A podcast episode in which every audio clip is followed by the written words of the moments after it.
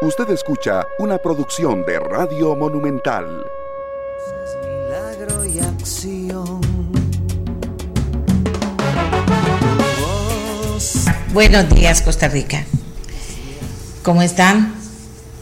Bueno, esperamos que haciendo el esfuerzo cada día de mejorar cualquiera de las situaciones difíciles que tiene usted por delante, porque las hay, hay situaciones difíciles, pero también hay la voluntad de salir adelante y eso es importante y en eso está el país y en eso está usted en su casa y en eso está en la empresa, en fin, es una situación que nos obliga cada día y que nos también nos hace el reto de ser cada día más creativos y también de, de, ver qué no funciona bien para hacer que funcione bien. Eso también es muy importante, ¿verdad? Es una oportunidad, una oportunidad para ir a ver qué es lo que no está funcionando, cómo están las cosas y entonces ahí usted actúa, eh, ojalá que de la mejor manera posible.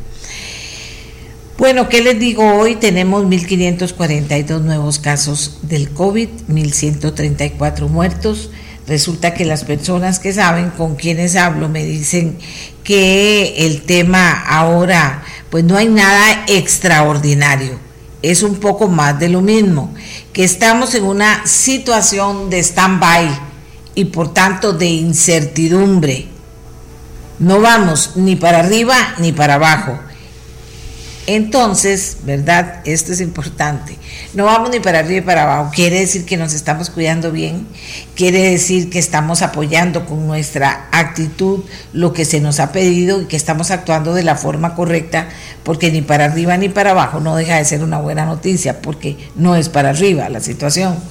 Entonces, eh, les quería comentar eso porque hablaba con varios y varios señalan lo mismo en relación a la pandemia y al COVID. Recuerde que esto no significa que, ya podemos hacer lo que queramos. Recuerde que les estamos diciendo en este momento también que ayer hubo, eh, se presentaron 1.542 eh, nuevos casos y 1.134 muertes, ¿verdad? Y entonces, mascarilla, lavado de manos, evitar los lugares en los que sabemos puede haber más contaminación del virus. O sea que, ¿por qué digo esto? Hay lugares que son más, más eh, eh, sensibles. La gente que tiene riesgo, gente grande, muy grande que tiene riesgo, tiene que cuidarse especialmente, no nos cansamos de decir eso. El otro día me asomo por la ventana y veo una persona que iba a atender a una persona que tiene riesgo alto y iba sin la mascarilla. Y entonces dice uno, mira, si es que de nada sirve repetirlo ni la educación, alguien dijo, no, aquí ya no ha pasado nada, tirémonos a pista y que sea lo que sea. No, 1542 nuevos casos y 1.134 muertos. Eso es para preocuparse, Costa Rica, no es para pasarlo por alto, sin duda alguna, no es para pasarlo por alto. Eh, vamos a ver, ok, vamos a ver, aquí tenemos información. Se supone, ya le pedí al director general de tránsito que me confirme, se supone que los bloqueos, si no terminaron de levantarse ya anoche, ya se, ya se van a levantar. Y esto no es ni gratuito ni fortuito, ¿verdad? Esto no es que se les ocurrió, no. Es que hay un movimiento muy fuerte de parte de la mesa, de la mesa o de la asamblea, mejor dicho, de trabajadores del Banco Popular y de los grupos que se unieron a esta, a esta posibilidad de nueva propuesta eh, para la situación que atravesamos. Eso está pasando. Anoche ni les cuento, hoy, hoy íbamos a tener unas personas, al final de la noche la cosa estaba ardiendo y entonces decidimos esperarnos para mañana, pero sí tenemos información totalmente valedera de que se están haciendo muchos esfuerzos por parte de, eh, este grupo multisectorial que tiene que ver con eh, una iniciativa que nace de la Asamblea de los Trabajadores, que se fortalece con el apoyo de UCAEP y otros grupos que están eh, fortaleciéndose para presentar una propuesta ante la situación que, están viviendo y que han planteado su, todavía creo que no se ha tomado la decisión, pero están planteando su inconformidad con la representatividad que tienen en el grupo de diálogo que convocó el presidente de la República. Entonces, resulta que están trabajando duro y que se están moviendo. Uno de los movimientos fue con el movimiento Rescate Nacional, que era quien se responsabilizaba de los, de los eh, bloqueos y que una de las condiciones era que se levantaran los bloqueos para poder seguir adelante, virtud entiendo, vean que esto no me lo está diciendo Rescate Nacional, pero tengo una muy buena fuente, varias fuentes de información, que fue que finalmente ustedes deponen el movimiento de bloqueos y se integran en la negociación para buscar una solución a la situación del país. Esto nació de parte de los que están fortaleciendo la opción de la Asamblea de los, eh, de los trabajadores del Banco Popular, eh, que está trabajando fuerte en conjunto con la UCAEP, Unión de Cámaras, y que quieren lograr finalmente, lo decían ellos aquí, lo decía tanto el presidente de la Asamblea, don Fernando Fait, del Banco Popular, como lo decía don Álvaro Jenkins, presidente de la Unión de Cámaras, que estaban trabajando rápido tanto a la parte técnica como también en la parte política, de cómo iban a, fortalecer esta opción y que pretendían usar esta semana para tratar, eh, mañana viernes será, o el sábado, no sé, pero ya al finalizar la semana, estar hablando de una propuesta bastante concreta. Vean que esto de, de de la integración de rescate nacional, virtud el levantamiento de los bloqueos, es algo diferente que tenemos y que por supuesto nos tiene que llamar la atención. ¿Que ¿Con quién vamos a hablar de eso? Nos quedamos como COVID, con stand-by, para no echar a perder las cosas que están pasando. Pero sí, no hay bloqueos. Si usted en este momento me dice, no, doña Amelia, sí hay bloqueos, es que no se ha logrado aterrizar lo que les estoy diciendo. Pero tengo entendido que está muy, muy, muy aterrizado el tema y que la iniciativa salió para ir a hablar de rescate nacional de la propia eh, opción que contempla a la Asamblea de Trabajadores y a la OCAEP.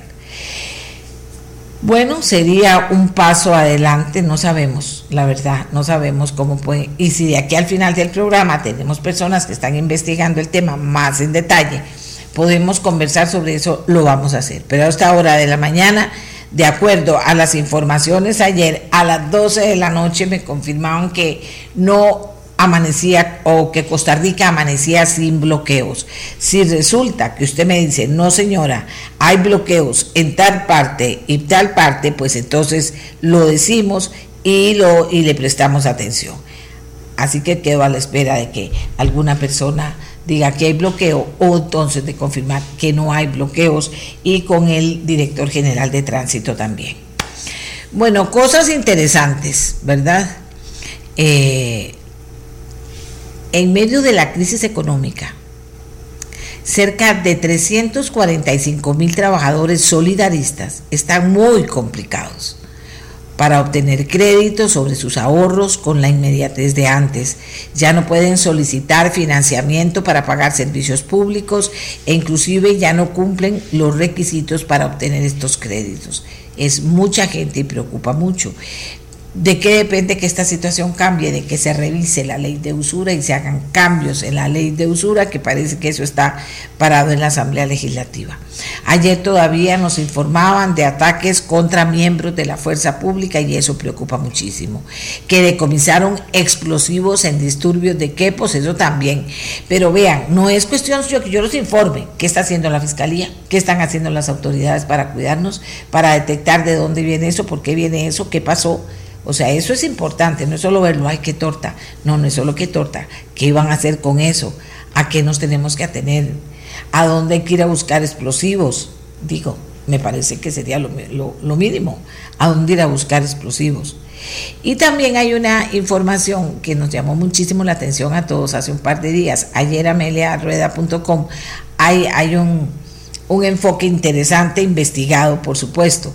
La municipalidad de Tibás reconoció que la lujosa casa de cinco pisos, que se, y además con un color gris oscuro fuerte que se notaría en cualquier parte del mundo, eh, y que se ubica en la ciudad de la León 13, donde hay casas de interés social, que una mansión de este nivel se vería desde la primera piedra que se pone, que además si usted se asomaba por dentro se da cuenta de que tenía jacuzzis, bueno, es un búnker con todas las comodidades del mundo. Esa casa fue allanada este martes. Óigame, no contaba con los permisos de construcción al día. En dicha casa vivía el narco más poderoso de la León 13, un hombre de apellido Cabrera de solo 34 años de edad, conocido como Manzanita, quien fue detenido, así dijeron autoridades del organismo de investigación judicial. No contaba con los permisos de construcción al día. Se ha levantado ese castillo urbano a vista y paciencia de todos, incluida la municipalidad. Quiero para ser justa decir que en la misma nota de ameliarueda.com, usted lo puede leer, las autoridades de la municipalidad señalaron, y esto es importante también, que están brindando un informe a las autoridades que darían en las próximas horas. Y nos ponemos de frente otra vez Costa Rica, que aquí pasan cosas que son de cuento, que son de cuento que son de cuentos, señores, que la gente dice, no puedo creer. Sí, sí, sí, sí. Y uno ve la foto y la casa, la iba a poner, pero eh, eh, ustedes no saben lo que, lo que me ha costado poder estar atenta a lo que estaba pasando con esa negociación de la Asamblea de los Trabajadores y UCAEP, con la gente del Rescate Nacional, parando los bloqueos, eh, fortaleciéndose como opción. ¿Qué va a pasar finalmente? ¿Se hará una sola? ¿Se harán dos? ¿Qué estará pasando? Pero eso, no quieren soltar prenda, porque lo que quieren es, eh, eh, por lo menos la Asamblea de Trabajadores del Banco Popular, eh, junto a UCAEP, prepararse para esto que podría ser muy importante. Entonces, teníamos esa situación. Pero les decía que aquí pasan cosas de antología, que ese castillo urbano de cinco pisos en media calle, diría uno que uno vuelve a ver. Bueno, ni el de Monseñor ni el de Monseñor Quiroz. Se queda uno, ¿qué es esto? ¿Qué es esto? Y después que ve los videos y conoce por dentro, dice, pero ¿qué es esta cosa? Para que alguien se haya atrevido a hacer una cosa así que llamaba tanto la atención a vista y paciencia pensando que no iba a pasar nada. Esa es otra pregunta que se hace uno. Pero sí, ahí está. Y se construyó durante meses. Se, se construyó durante meses. Eh, qué bárbaro, César, si baja te voy a llevar a los tribunales si seguís con eso. Vieran las cosas que me dicen a mí, algunas personas. Y que uno tiene que aguantar desde buena hora aquí en el programa. Vieran las cosas que me dicen. Eh, hay bloqueos en Pérez Celedón, ver, ¿por qué les preguntaba? Gracias, don José. Hay bloqueos en Pérez Celedón.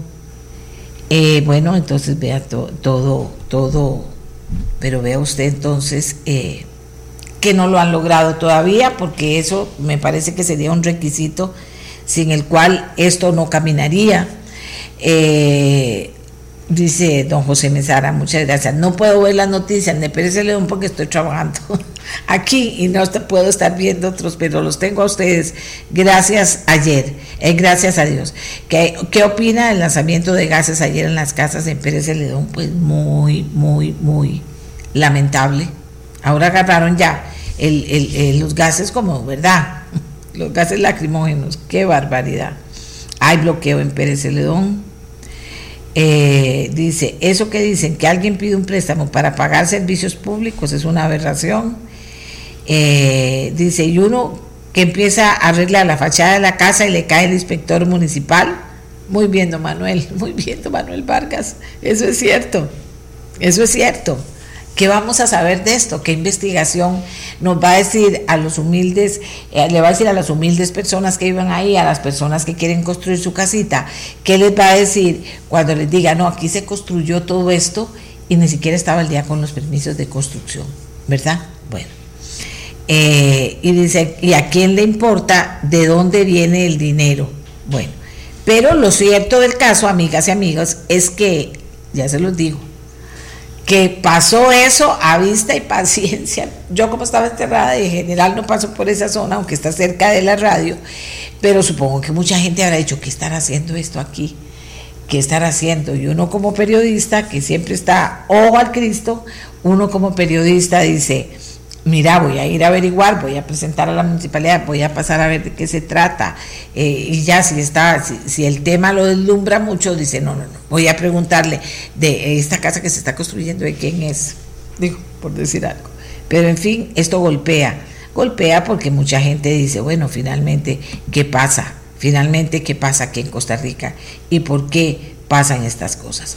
Efectivamente, aquí me dice eh, eh Pérez Celedón al día, PZ ahora me habla y me manda la foto de mm, imágenes con el bloqueo. Porque todo está tratar de, de levantar los bloqueos. Recuerden que no son manifestaciones, son bloqueos que impiden que la gente pueda trasladar y utilizar en las calles que son de servicio público garantizado en este país. No es que está parado usted ahí en la carretera o, en la acera con pancartas con un montón de gente diciendo no nos parece, es que está bloqueando el paso y en zonas importantes también. Entonces, eh, PZ ahora, PZ ahora me está informando que en Facebook ellos ya pasaron las fotos con el tema. Eh, bueno, ¿qué les voy a decir? ¿De qué vamos a hablar hoy? Vamos a aprender. Y les voy a pedir a los diputados que van a participar que nos enseñen un poco qué es esto del presupuesto de la República. Y, qué es, y por qué hoy pasa algo muy importante relacionado con eso. Ojalá que lo logramos entender y todos logramos aprender. Hoy vence el plazo de mociones que se llaman 137 y normas al presupuesto 2020. Y ahí hay diputados o fracciones que están presentando cosas muy concretas y de eso vamos a hablar aquí. ¿De qué recortes al presupuesto están planteando en esta, en esta eh, parte de las mociones 137 y cuyo plazo vence hoy? Y cuyo plazo vence hoy.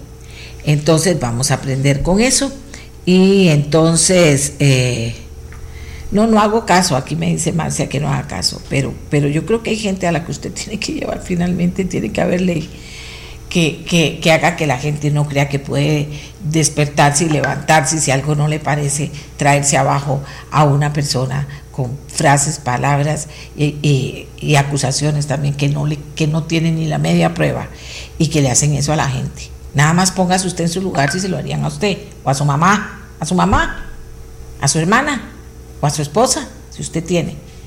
Y alguien se levanta y se le ocurre comenzar a decirle esas cosas. Eh, y, y por algo que no tiene ningún sentido, porque no hay nada menos cierto que eso. ¿De acuerdo? Entonces vamos a hacer la pausa, Costa Rica. Eh, perdón, aquí me dicen, doña Amelia, no son mociones 137, son de fondo en comisión. Ok, muchas gracias. No son mociones 137, son de fondo en comisión. Aquí está este muchacho que siempre me apoya también mucho con los temas de asamblea. Y fíjese que yo quiero, eh, se llama Randall, yo quiero decirle a usted que hoy queremos contarle a la gente un poquito de esto del presupuesto, qué efecto tienen estas mociones y qué camino van a tener y cuánto van a incidir de verdad en un recorte de gasto, no ya eh, de lo que hemos venido hablando, sino en particular del presupuesto 2020. Entonces, muchas gracias al compañero que nos, que nos manda la información y sí decirles que nos vamos ahora con los diputados, que espero estén listos, Miguel, para ir con, varios de ellos, ir desarrollando qué van a hacer los diputados eh, aprovechando esta oportunidad y explicarle a la gente de qué estamos hablando. Cada diputado tiene un tiempo para conversar, pero yo abrí un espacio al inicio para que eh, la diputada Silvia Hernández, que es economista, que está en la comisión que ha trabajado con todo esto, nos, nos ayude antes de hablar de liberación nacional y lo, y lo que van a plantear, que es muy importante, nos ayude a entender qué está pasando con el presupuesto, qué importancia tiene lo que vence hoy, porque es importante prestarle atención y qué sigue después. Así que vamos a hacer un, una pausa y cuando regresemos vamos a empezar con la diputada Silvia Hernández para que primero nos ubique y nos enseñe qué está pasando y luego podamos detenernos en los diferentes partidos o diputados y las mociones que irían a presentar y cómo las justifican. Hacemos la pausa, Costa Rica, y ya regresamos.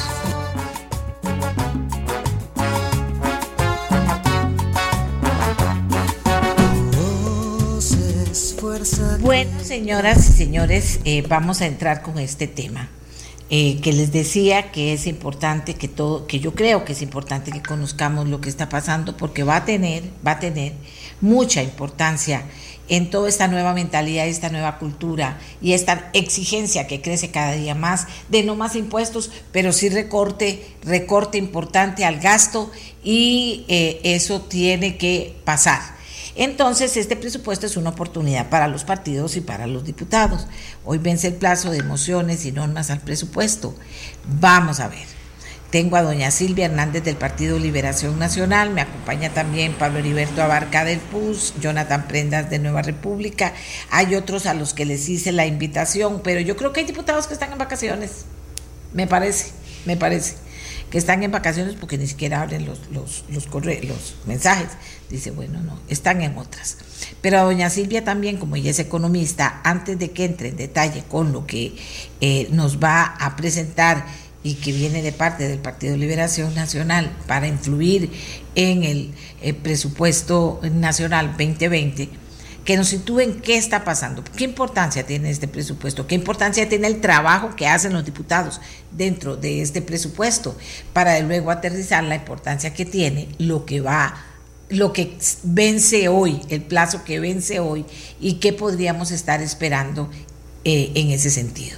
Así que primero, doña Silvia Hernández, diputada del Partido Liberación Nacional. Muy buenos días. Están hoy presentes también don Pablo, don Jonathan y toda su estimable audiencia. Quiero también referirme en razón de, presidenta de la Comisión de Hacendarios, donde casualmente se ve este tema, y en el contexto necesario, doña Amelia, este es un presupuesto de 11.4 billones de colones, en otras palabras, 11 millones de millones de colones, ya hasta el número es complejo ponerlo en contexto, de lo cual, de este gran presupuesto, un 71% ya va dirigido al gasto corriente y tan solo un 5% del presupuesto se destina para inversión de capital, para infraestructura, para obra pública, para mucho de lo que potencia o dinamiza la economía. Este es un presupuesto que se financia un 55% a través del endeudamiento, a través de la deuda, y ahí es donde le mete una gran presión. Adicionalmente, tan solo 45% es con ingresos propios, de manera tal, doña Amelia, que el contexto eh, en el que vivimos en este momento, y como usted bien lo señala, en donde hay una cierta sensación común de entrarle al gasto público, no es menor. Y una de las herramientas, aún con la rigidez que puede tener el presupuesto, porque ya sabemos que tiene designaciones constitucionales como el 8% de educación, el 6% al Poder Judicial, así también destinos específicos legales. Lo cierto del caso es que es la única herramienta hoy sobre la mesa para atacar el gasto público. Así que como en otros momentos en donde se le ha puesto atención más a ese número total, a la parte cuantitativa de cuánto es el presupuesto, esos 11 billones de colones, le llegó el momento de ponerle también atención a la parte cualitativa. ¿Cuál es la calidad de ese gasto? ¿A dónde se va a priorizar? ¿A dónde se asignan recursos cada vez más escasos o como nunca? La señora Contralora General de la República tan solo hace unos días señaló claramente en la Comisión de Asuntos Hacendarios que la brecha Solo entre los ingresos corrientes y los gastos corrientes que hay que cubrir en el 2021, dejando por fuera intereses de la deuda, es de 3 millones de millones de colones, 3 billones de colones. Eso es una cosa abismal. ¿De dónde se van a conseguir esos recursos para cubrir esos ingresos corrientes? Las necesidades de financiamiento totales para el 2021 es de 11 mil millones de dólares. Así, doña Amelia, estamos realmente ante una situación en donde podría el Estado caer a empezar a escoger más bien a qué le asigna recursos y a qué no. Ese es un escenario que no ha sido nunca deseado y donde desde luego, insisto, una herramienta vital sobre la mesa en este momento es el presupuesto nacional y ahí es donde nos tenemos que concentrar. El día de hoy culmina el último momento para presentarle mociones. El presupuesto nacional no tiene día 137, como se le conoce, que es que llega al plenario y se le devuelve a comisión para hacerle modificaciones o cambios a través de mociones. Así que lo que llegue hoy es realmente el esfuerzo que hagan los distintos diputados y diputadas, las distintas fracciones, para tratar de atacar un gasto público superfluo para tratar de priorizar, porque aquí no necesariamente significa que se dejen rubros por fuera, pero podemos hacer la pregunta de si hay cosas que realmente se tienen que presupuestar para el próximo año o se pueden dejar para años posteriores. Es así como quienes conformamos esa comisión hemos estado de cabeza, doña Amelia, porque el tiempo es muy reducido. En el medio de este presupuesto han llegado presupuestos extraordinarios que también tenemos que analizar y eh, es por ello que la elaboración de estas mociones yo felicito y además reconozco quienes lleguen con porque a diferencia del Ministerio de Hacienda, que maneja una base de datos integral, una dirección de presupuesto nacional de alrededor de 60 funcionarios, los diputados echamos mano directamente a quienes conformamos esa comisión y cualquier equipo de apoyo como asesores. En el caso de Liberación, por ejemplo, los tres diputados de Liberación, Ana Lucía Delgado, Gustavo Viales y mi persona, hemos trabajado con un equipo de tres personas para peinar el presupuesto nacional y buscar reducir ese 1% del PIB, al menos que hemos anunciado debe de reducirse, que significa tan solo un 3% de todo el universo del presupuesto 2021. Así que eh, vamos a ver qué llega el día de hoy. El, para cerrar el proceso hay tiempo hasta el final del día, el reglamento habla inclusive, perdón, inclusive a las 11 de la noche, pero entendemos que eventualmente esto sería eh, en términos operativos a las 5 o 6 de la tarde para revisar todas esas mociones que lleguen y eh, hay tiempo hasta el 20 de octubre para que esta comisión, entiendas el día martes, dictamine ese presupuesto. Vamos a iniciar obviamente antes para ver las mociones dependiendo del volumen y poder dictaminar y enviar al plenario legislativo esta discusión que tiene que estar aprobada como máximo la última semana, el 27 de noviembre. Eh, Silvia, dígame una cosa, ¿qué ha pasado, qué han recibido hasta ahorita en la comisión? ¿Qué han recibido? Usted dice que Liberación ha hecho un gran trabajo. ¿Cómo se ha trabajado en esa comisión que se vuelve tan importante? Sí, bueno, eh, este proceso no es un proceso, muy, muy buena pregunta, gracias, doña Amelia. A pesar de las restricciones del tiempo, nosotros hemos hecho sesiones maratónicas y por eso le digo que eh, por lo menos de parte de quienes estamos en esa comisión, no, no hubo receso, no ha existido y así quedó en la moción, no había espacio, digamos, de suspensión temporal. ¿Por qué? Porque a lo largo de todas estas semanas hemos tenido que recibir las audiencias de todas las instituciones que conforman este, este presupuesto del gobierno central. Hemos tenido sesiones maratónicas recibiendo a cada uno de sus representantes. ¿Para qué? Para que hagan una defensa, para que validen los datos que vienen ahí. Por ejemplo, el ministro de Seguridad, quiero ponerlo como ejemplo, me parece que fue muy franco en acercarse a esta comisión a decir que él tiene plata presupuestada para tan solo 10 meses.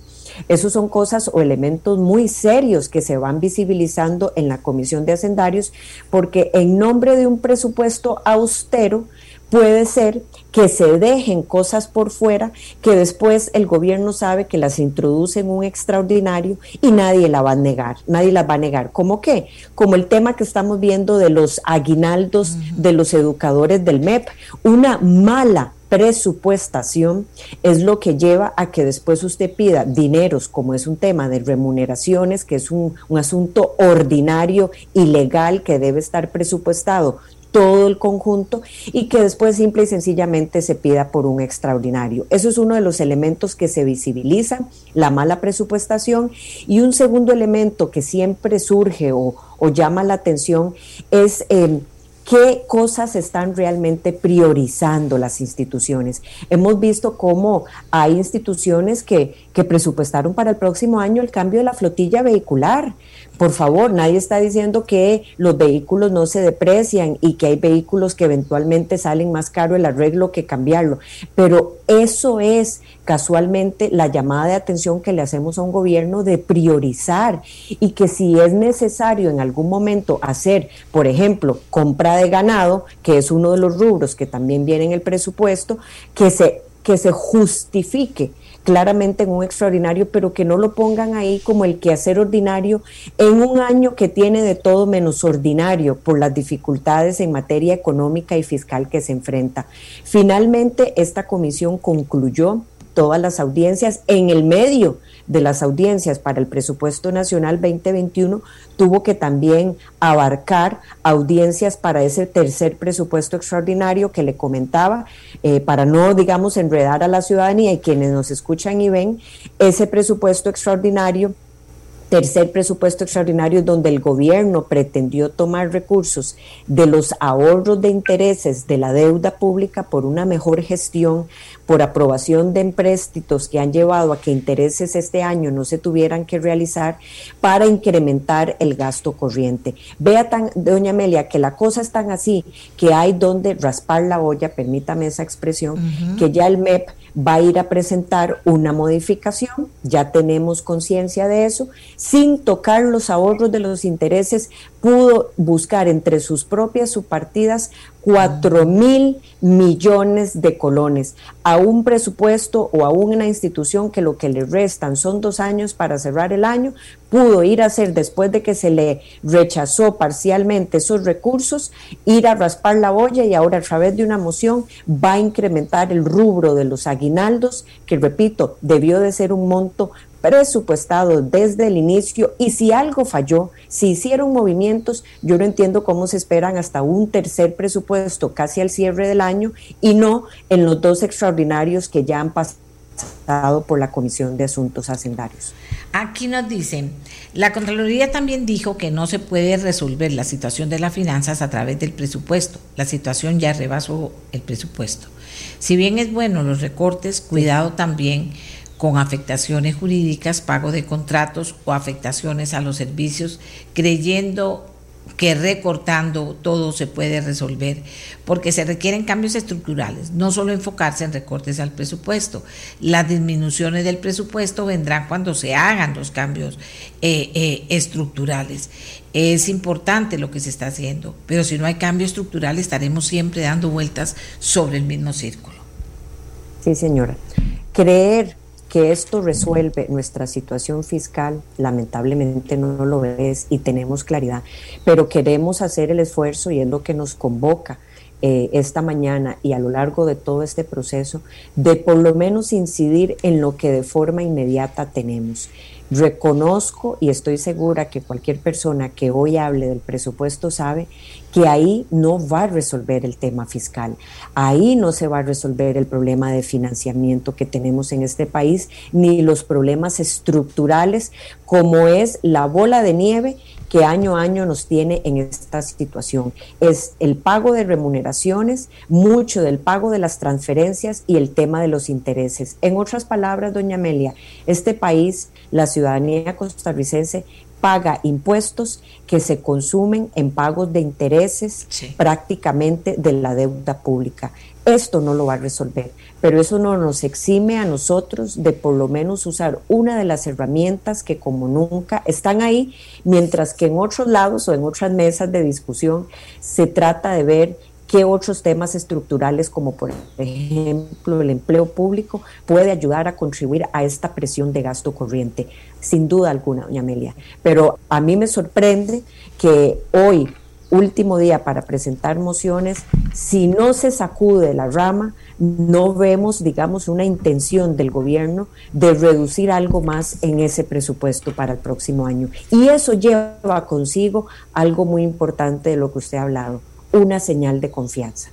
Y yo creo que como mínimo ese es el esfuerzo que se tiene que hacer para tratar de quitar aquello que es superfluo del presupuesto, que no necesariamente significa eliminarlo del todo y que ahora podemos hablar sobre cuáles son esas propuestas, pero es un tema también de confianza y de mensaje claro de que hay interés y que hay conciencia del problema que se tiene de frente, porque si no, yo no tengo claro de dónde el gobierno, más allá, y déjeme ponerlo así, aunque este no es un tema que usted está introduciendo, si las necesidades de financiamiento, doña Amelia, son de 11 mil millones de dólares, el empréstito del Fondo Monetario de 1.750 es una pequeña calcita para lo que ocupa este país tan solo para el próximo año. Así que desde luego que el presupuesto no va a resolver ese problema fiscal. Ojalá, pero no lo va a hacer.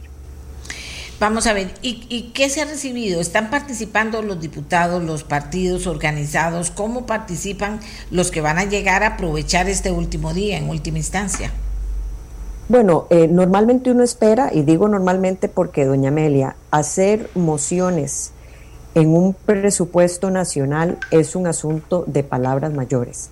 Eh, hay que ser muy preciso, hay que revisar las subpartidas, no siempre se tiene la, base de datos, el Excel que tiene Hacienda, entonces uno corre algunas proyecciones y lo que hace después es ir a contrastar con el documento impreso que mandó el Ejecutivo para que no se haya cometido un error y la moción se pierda.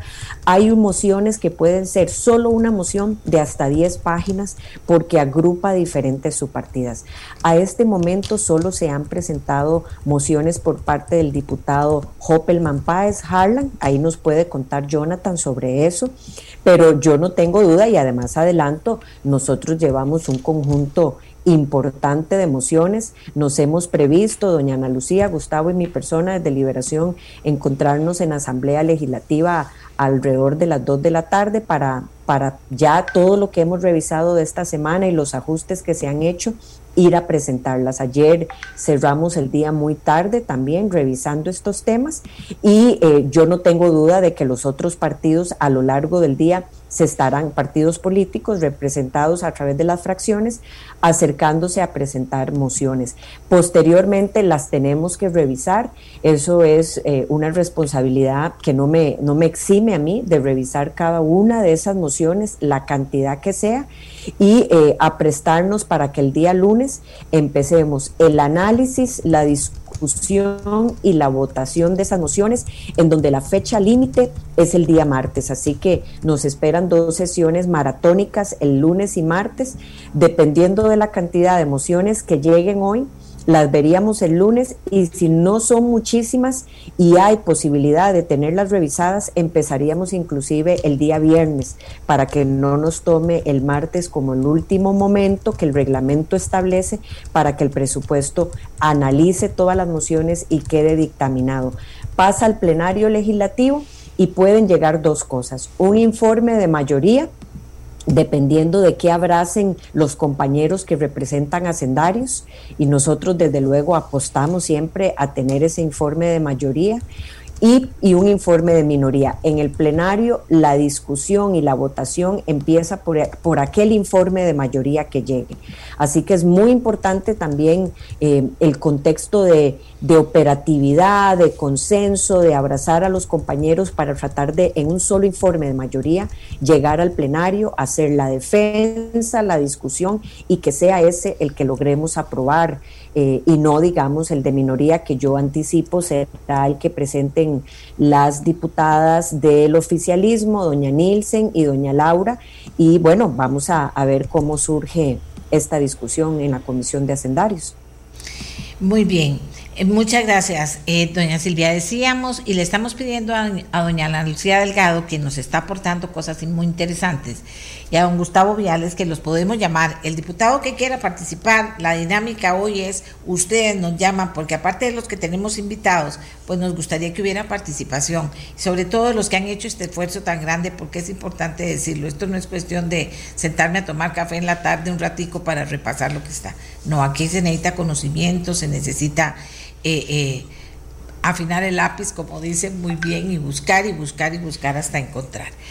Eh, don Pablo Heriberto Abarca, del Partido Unidad Social Cristiana, tiene, tiene la palabra en este momento. No se me vaya doña Silvia, también está don Jonathan, ahí iremos cada uno presentando. Le preguntaba ya a doña Silvia qué van a presentar, qué se espera. Don Pablo Heriberto Abarca, adelante, buenos días.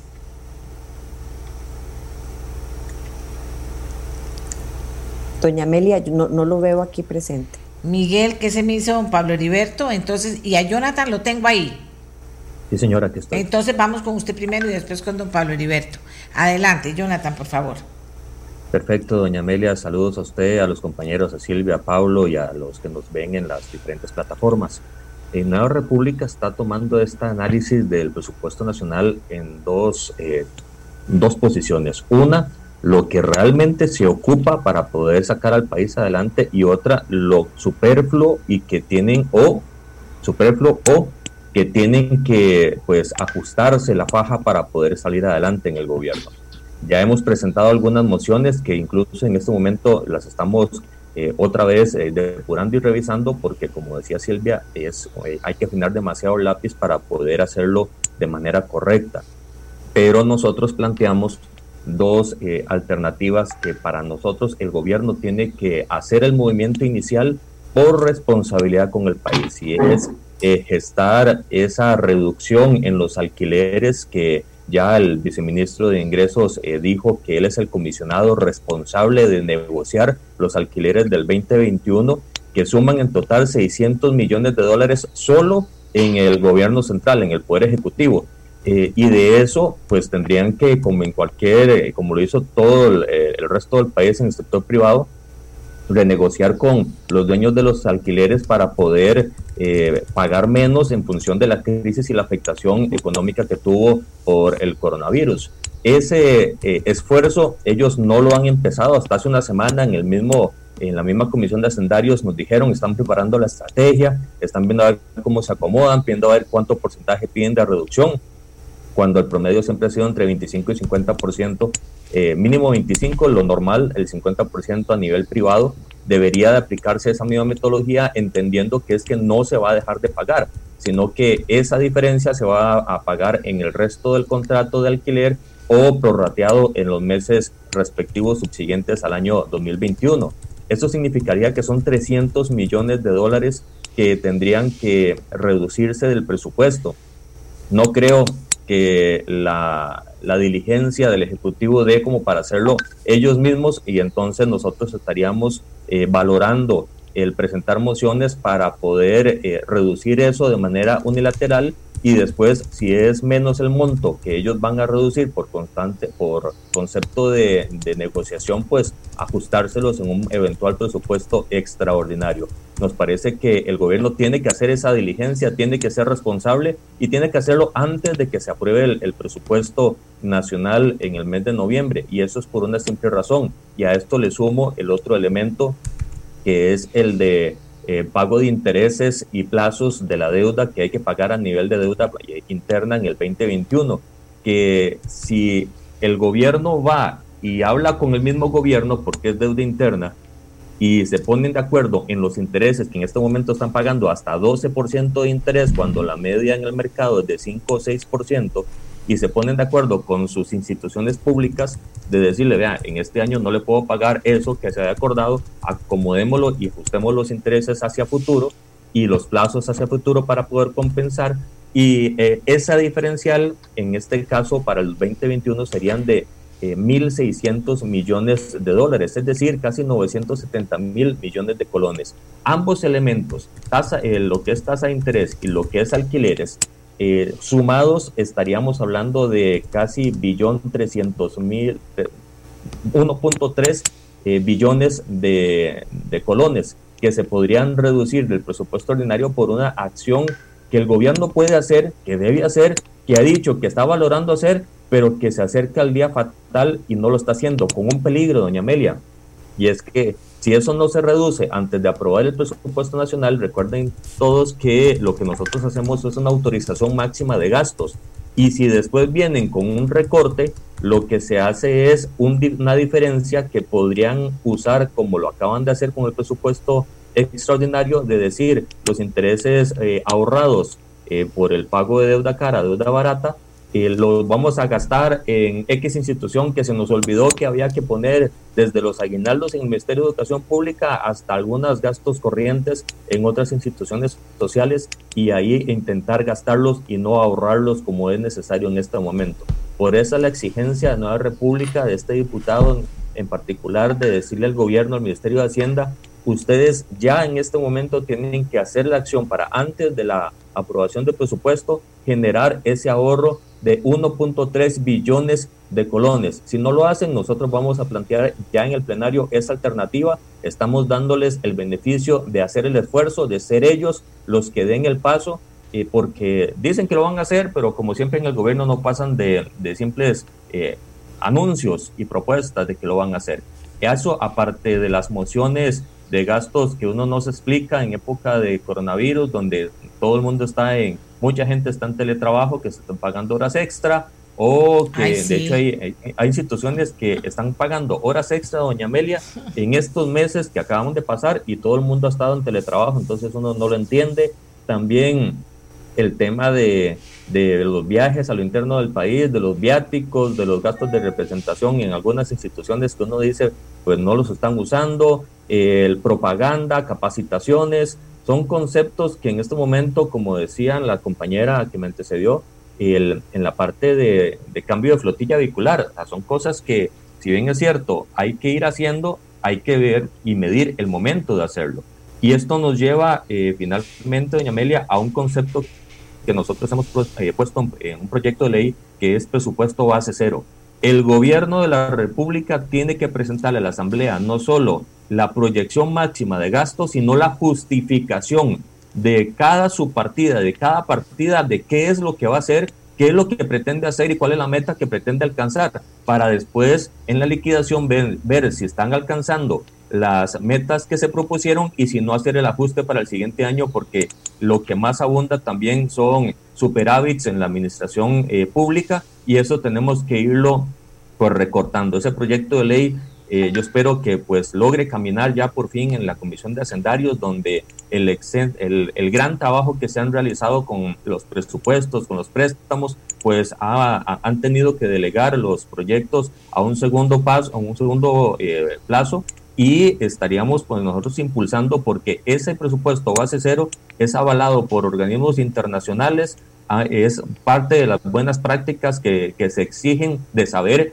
qué es lo que quieren hacer, porque ahorita nos tiran números, llegan a, a defender los diferentes jerarcas a, a, la Comisión de Hacendarios de forma muy escueta, entre menos digan más, porque si empiezan a hablar, se empiezan a encontrar los enormes cráteres, no son huecos, cráteres en sus presupuestos y las grandes preguntas empiezan a, a. Por lo tanto, yo creo que son dos ejercicios que hay que hacer. Uno, el del presupuesto base cero para que el próximo año por fin el gobierno tenga que explicar con santos y señas qué es lo que quiere hacer y la otra, darles el beneficio de que en el primer paso le estamos dando la oportunidad a Hacienda de que nos digan cuánto va a recortar alquileres y en cuánto van a recortar los intereses de la deuda interna, que insisto, es gobierno de, el gobierno debiéndole al gobierno y que en suma podrían ser 1.3 billones de colones. Si no lo hacen, vamos a proponerlo nosotros en diferentes porcentajes para que se haga ese, esa reducción y si es necesario después en un extraordinario se podrían reajustar de ser necesario.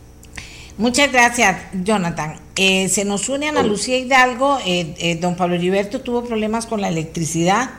se nos une Ana Lucía Hidalgo y ah, bueno, ya está por ahí. Don Pablo Heriberto, es que es un poquito, y le iba a preguntar a doña Silvia. Ok. el tema de que finalmente también cada moción, depende del partido que la presente, tiene su enfoque, ¿verdad? Eh, su enfoque, me decía doña Silvia, vean qué montón de gente que tengo ahí. Doña Silvia, si usted quiere, hagamos esto y luego paso a Pablo Heriberto y doña Ana Lucía también, que tiene eh, muchas inquietudes para que todos conozcamos de ese trabajo que ustedes han hecho. Hay un enfoque particular, ¿verdad? De, cada, de cada grupo uno dice, bueno, recortar gasto. Bueno, recortar gasto nada más o hay enfoques particulares. Así es, doña Amelia. En el caso de Liberación Nacional, nosotros desde luego ya anunciamos desde la semana pasada un recorte de un punto por ciento del PIB, eso significa 358 mil millones de colones. No es letra menor en un presupuesto que le decía tiene muchísima rigidez y que sabemos no se pueden tocar elementos de inversión de capital ni buscar atacar programas sociales, porque la idea y la gracia de la herramienta del presupuesto es darle a la población bienestar con, con los recursos que son posibles. De manera tal que nosotros desde el primer año hemos traído un tema que a todas luces es novedoso es una invención, una novedad del Partido Liberación Nacional, que son las normas presupuestarias. Desde el primer año, cuando estuve como presidenta de la comisión, llevamos la introducción de estas normas presupuestarias que buscan ponerle más bien reglas del juego claras. Por ejemplo, le voy a decir, en la partida de remuneraciones, como usted como legislador no conoce a ciencia cierta, si ahí metieron más colchones, recursos de más y, cuesta mucho cuestionar lo que es para remuneraciones, le pusimos una norma que en esa partida usted no puede hacer movimientos para otras partidas, solo a lo interno del tema de remuneraciones. Por ejemplo, yo puedo tomar del tiempo de salarios para cubrir, por ejemplo, una compensación de vacaciones, todo lo que sea en el mismo rubro de remuneraciones, pero lo que no puedo hacer es tomar de remuneraciones colchones que yo haya tenido para subir después consultorías. Y eso le va limitando que si en esa partida hay ahorros, se, no se utilicen. Pero antes el Ejecutivo lo que hacía era guardar colchones en ciertas partidas y después mover. Ese es un ejemplo de normas presupuestarias en donde la más potente tiene que ver con las plazas vacantes. Entonces nosotros hemos puesto un conjunto de 12 normas que pretendemos seguir llevando este año, metiendo algunos elementos nuevos que van a, introducirse. Yo creo que aquí eh, don Pablo se va a referir a algunos de ellos, pero nosotros pretendemos, de parte de lo que él lleva, que ya nos compartió. Nosotros también vamos a introducir nuevamente estas normas presupuestarias para cerrar esos portillos, yo diría, de forma más estratégica y no que una partidita en particular.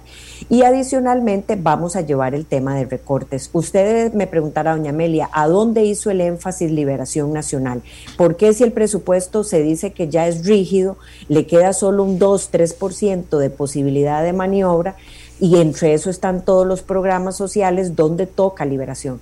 Bueno, el mismo Ministerio de Hacienda sacó unos, un conjunto de lineamientos en donde el mismo Ministerio de Hacienda para elaborar el presupuesto le instruyó a las instituciones dónde reducir y dónde eliminar. Y sacó 25 subpartidas o rubros, como se conoce, en donde le dijo a las instituciones, vaya haga la tarea, recorte drásticamente o elimine los montos de esos rubros. ¿Cuáles rubros?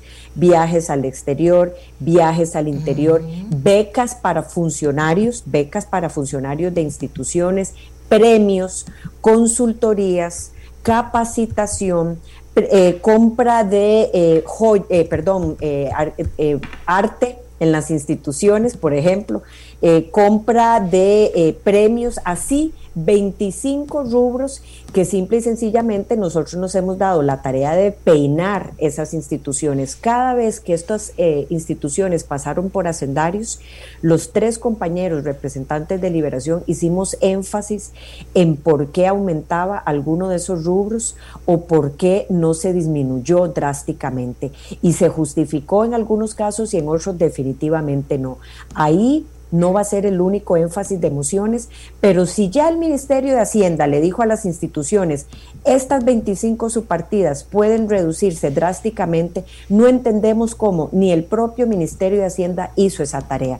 Nos va a tocar a nosotros a través de emociones y ahí va a venir mucho del énfasis que va a traer liberación en rubros que ya ellos mismos identificaron como partidas que pueden tener una disminución drástica, acompañado de este conjunto de normas presupuestarias que, repito, doña Amelia, es algo que trajimos a la mesa desde el primer año y que este año lo vamos a fortalecer metiéndole más elementos para no hacer el del presupuesto una camisa de fuerza, porque eso no es lo que busca la administración pública, pero sí orden sí orden en un momento en el que ya se ha demostrado que esas normas tienen valor, que han puesto muchísima eficiencia en muchas de las normas a las instituciones para una mejor presupuestación pública. Muchas gracias. Muchas gracias. De verdad, aquí la gente misma me está diciendo muy claro, los diputados, qué bien, qué dicha, para que conozcan lo que está pasando. Eh, eh, doña Lucía eh, Hidalgo, gracias por estar con nosotros, Delgado, perdón, doña Lucía Delgado, muchas gracias por estar con nosotros aportando en este trabajo que hicieron. Que hicieron los diputados en lo que usted también estuvo muy activa. Cuéntenos qué podemos ir aportándole a los costarricenses para que vayan comprendiendo el proceso que se está llevando a cabo en la Asamblea Legislativa. Muchas gracias, doña Amelia. Siempre este espacio es un espacio vital para poder trasladarle a todos los hogares costarricenses que la siguen a usted a través de los diferentes medios el quehacer legislativo. Y en este caso de una comisión de asuntos hacendarios que eh, no ha parado un solo día el trabajo y el quehacer, no solamente por un presupuesto nacional ordinario 2021, sino también por un presupuesto extraordinario que ahora citaba doña Silvia que también tiene un plazo perentorio para poder dictaminarlo y que fue dictaminado eh, el pasado viernes precisamente en una sesión extraordinaria por parte de la comisión. En el trabajo que hace por lo menos la fracción de Liberación Nacional en torno a este presupuesto nacional, hay que reconocer que desde el primer día que se presenta se inicia todo un proceso de análisis por título presupuestario porque la Comisión de Asuntos Hacendarios durante un mes y medio se dedica a recibir a todos los jerarcas que incorporan sus presupuestos dentro de este presupuesto nacional. Así que hacemos un análisis y aquí hay que agradecerle a la Contraloría porque conforme vayamos avanzando o conforme íbamos avanzando en estas audiencias con los jerarcas, ellos nos iban remitiendo el informe parcial del título presupuestario lo cual nos generaba un insumo muy valioso para poder hacer no solamente las preguntas, sino también aclarar muchos temas que estaban pendientes sobre un ministerio en concreto. Igualmente, la Asamblea Legislativa tiene análisis presupuestario, que es un equipo precisamente que se dedica a estudiar el tema de presupuestos de manera muy específica para poder tener claridad no solamente de los números, sino también de un análisis técnico alrededor precisamente de números generales y específicos sobre cada uno de los ministerios. También es importante señalar, doña Amelia, que los diputados de Liberación contamos con un equipo de asesores que a la par de nosotros han trabajado, bueno, en los últimos días, le puedo decir 24/7, porque así como lo señala doña Silvia, el poder hacer un recorte sobre un presupuesto nacional que asciende a los 11.4 billones de colones no es una tarea simple. O sea, no es llegar y cortar por cortar, sino que se tiene que hacer un análisis de cada una de las partidas. Y es un análisis que pasa por diferentes estadios, doña Amelia. Por ejemplo, nosotros hacemos un análisis de la ejecución presupuestaria de los últimos años para poder determinar si el crecimiento de esa partida está por encima de una ejecución promedio que incluso se pudo haber generado fuera de la pandemia. También se hace un análisis de la inflación en relación con el crecimiento de algunas subpartidas en concreto. Es decir, nosotros montamos en una base de datos, y aquí por eso es que yo reconozco el trabajo no solamente de los diputados de liberación, sino también de sus equipos asesores, para poder correr diferentes escenarios y poder generar un promedio de los recortes que nos permitieron en pasados días hacerle la excitativa al gobierno de rebajar un 1%. Y es que adicionalmente de todo este ejercicio que se hace por parte de Liberación Nacional, también hay que partir del hecho que estamos en una coyuntura donde el endeudamiento y la brecha entre los ingresos y los gastos es ya inmanejable. O sea, no solamente lo señalado por la señora Contralora que inicia precisamente su presentación en la Comisión de Asuntos Hacendarios con una advertencia, sino también que vemos jerarcas que pasan donde de manera muy transparente señalan que sus presupuestos no van a poder alcanzar para finalizar el periodo 2021. Y no solamente es el señor ministro de Seguridad que nos dice, tengo una ausencia de 10 mil millones, no sé qué hacer, sino también se replica en el Poder Judicial, donde tienen una ausencia de 25 mil millones de colones. También se, se replica en el Tribunal Supremo de Elecciones, que da una advertencia de la remisión de notas que ha generado Hacienda, porque también hay destinos muy concretos que están quedando al descubierto. Este presupuesto, doña Amelia, es un presupuesto que lamentablemente vemos con un 71% de gasto corriente y solo un 5% de gasto capital. ¿Y por qué es que lo subrayo? Porque el gasto de capital es lo único, Amelia Rueda, lo único que nos va a permitir generar reactivación económica en este momento a partir de ese gasto que se incorpora en el presupuesto nacional.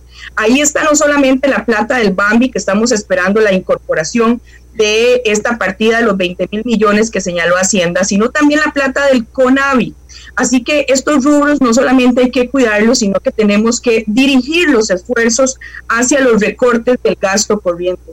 Esas partidas que señalaba doña Silvia de capacitación, de consultoría, de eh, viáticos al extranjero, de becas de funcionarios y otras más, son 25 subpartidas que vienen en unos lineamientos generales dados por el mismo presupuesto nacional, la dirección de presupuesto nacional. Y después de un análisis título por título, nos damos cuenta que muchas de ellas crecieron, pero crecieron abismalmente, con porcentajes de crecimiento que nos parece irrisorios en una situación de estas. A mí me parece, y eso es un llamado que se hizo Hacienda eh, en horas recientes, de que tienen que hacer un análisis muy detallado por cada título presupuestario, pero con los jerarcas, y definir de una vez por todas que frente a un endeudamiento que va a cerrar el año 2021 del 80.5%, con una caída de crecimiento económico como lo que tenemos hoy por hoy, con necesidades de financiamiento que están quedando al descubierto del 17.5% del Producto Interno Bruto, tienen que hacer un análisis de qué es esencial y qué no es esencial, qué puedo priorizar y qué no puedo priorizar. Es increíble, doña Amelia, después de que usted entra en el detalle, ver la cantidad de equipo de transporte que se está adquiriendo en algunos títulos presupuestarios. Y me parece que nuevamente el gobierno no está siendo responsable con una coyuntura económica y de finanzas públicas como la que tenemos hoy por hoy. Yo lo he externado abiertamente en la comisión. Ya no sabemos cómo decirle al gobierno, por favor, no solamente dicte medidas estructurales, sino que empiece a generar un gasto efectivo, un gasto de calidad que permita dar señas de que efectivamente se tiene un compromiso con la situación actual. Así que yo sí quiero reiterar, doña Amelia, que este ejercicio no es un ejercicio sencillo, por eso es que hoy es un día importante y hay que celebrar que los diputados hayan tomado el espacio para presentar mociones que hoy cierran este, a las 5 de la tarde, no solamente para generar un estudio, sino también una reflexión al lado de estos recortes que nos permitan dar por ejemplo, eh, muestra clara de que sí se puede hacer recortes para generar un gasto efectivo y de calidad. No solamente pasa por recortar y meter luego en el extraordinario, no, pasa por hacer una reflexión de la priorización de las necesidades que van dirigidas al administrado para el 2021. Gracias, Ana Lucía. No se me vayan. Vamos a hacer una pausa. Viene don Heriberto Abarca y también una respuesta a una pregunta de la gente. Eh, eh, no una pregunta, una afirmación. Bueno, doña Amelia, pero resulta que el presupuesto requiere de los votos y el PAC no puede hacer nada sin los votos de los otros partidos. ¿Qué decisión tomarán los otros partidos y cómo incidirán en que finalmente las cosas cambien y no gane el PAC con votos que no son suficientes en sostener lo que se ha sostenido hasta ahora y no aprovechar el esfuerzo que están haciendo ustedes? Hacemos la pausa y ya regresamos.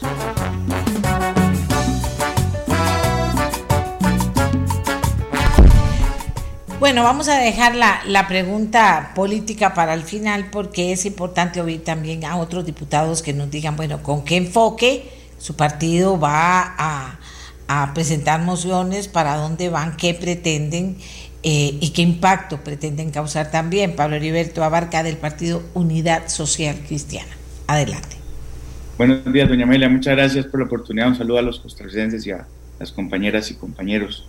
Eh, nosotros estamos trabajando en, dos, en, tres enfoques. Eh, la fracción ha estado en una investigación, como bien indica doña Silvia, haciéndole la tarea a Hacienda. Hacienda le correspondería hacer la revisión que nos toca a los diputados sin información. Debería de estar haciendo los recortes que estamos planteando. Nosotros somos más agresivos, esperamos llegar casi al 2% del PIB eh, en términos de recortes. Eso implica no sé cuántas páginas de, de la estructura de la moción porque hay que revisar partida por su partida, hay que encontrar un método para poder ser objetivo en el recorte y que no implique un problema institucional y que entonces el ministro haga un drama porque eh, ya quedó sin operación el ministerio o, en general. Y entonces en ese recorte eh, hemos estado el diputado Peña, la diputada Solís, el diputado Cascante, que son eh, el jefe de fracción y los miembros de Hacendarios y mi despacho. y entiendo que algunos otros compañeros colaborando en, cómo podemos diseñar un recorte sustancial en términos de, del presupuesto. Pero hay dos temas elementales eh, que le queremos poner mucho énfasis y que son, eh, dichosamente, con la introducción de normas presupuestarias, una oportunidad para no solo que sea la tijera en este momento, sino que a lo largo del año en la ejecución presupuestaria podamos tener efectos importantes de ahorro. Eh, Jonathan habló de alquileres y ahora le voy a hablar de ese porque también va con números, pero el más importante para mí en este momento es una moción, una norma presupuestaria que va a prohibir extender eh, los contratos de consultoría existentes, va a prohibir el próximo año suscribir contratos de consultoría adicionales y va a suspender todos los que tenga eh, eh, prevista la administración durante ese año, durante el 2021. Ahí hay un rubro cercano al 1% del PIB, es mucha plata la que está en... Es muchísima plata.